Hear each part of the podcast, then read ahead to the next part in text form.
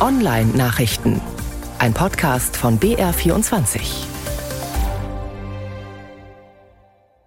Der Top-Event dieser Woche, das war die Worldwide Developers Conference im kalifornischen Cupertino. Veranstaltung mit Offenbarungscharakter für die Apple-Gemeinde.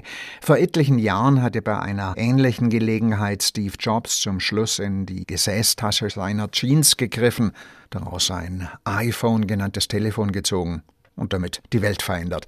Jetzt soll eine Brille für die virtuelle und erweiterte Realität die zahlungskräftige Kundschaft des Konzerns in Begeisterung versetzen.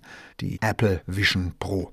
Ob die wirklich zum neuen berühmten One More Thing taugt, darüber wird derzeit engagiert im Netz diskutiert, beispielsweise bei BR24 auf der Website. Ein riesiges IT-Sicherheitsproblem haben derzeit etliche Konzerne und große Organisationen. Sie setzen Software, Movit heißt die, von einem US-Unternehmen namens Progress ein und in der klafft ein Sicherheitsloch. Cyberkriminelle können mittels SQL-Injection Unternehmensdatenbanken manipulieren. Sie injizieren quasi in eine Datenbankabfrage digitales Ungeziefer, damit das dann geldwerte Daten rausreicht. Der BBC ist das beispielsweise passiert. In Deutschland setzt die AOK, setzen die allgemeinen Ortskrankenkassen Movit ein. Die haben die Lücke gestopft und gucken jetzt, ob versicherten Daten weggekommen sind. Erst vor kurzem hat es einen ähnlichen Fall gegeben.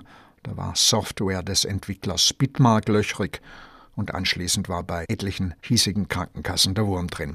Überhaupt steht seit Corona das Gesundheitswesen weltweit im Visier von Cyberkriminellen, weil die damals draufgekommen sind, welch Erpressungspotenzial das doch bietet. Updates. Wer ein Android-Handy hat, der sollte gucken, ob er es auf den aktuellen Sicherheitsstand bringen kann bei neuen sollte das gehen, und wenn er altes hat, er eh gekniffen. Das aktuelle Update von Google macht eine gefährliche Lücke in Bluetooth dicht.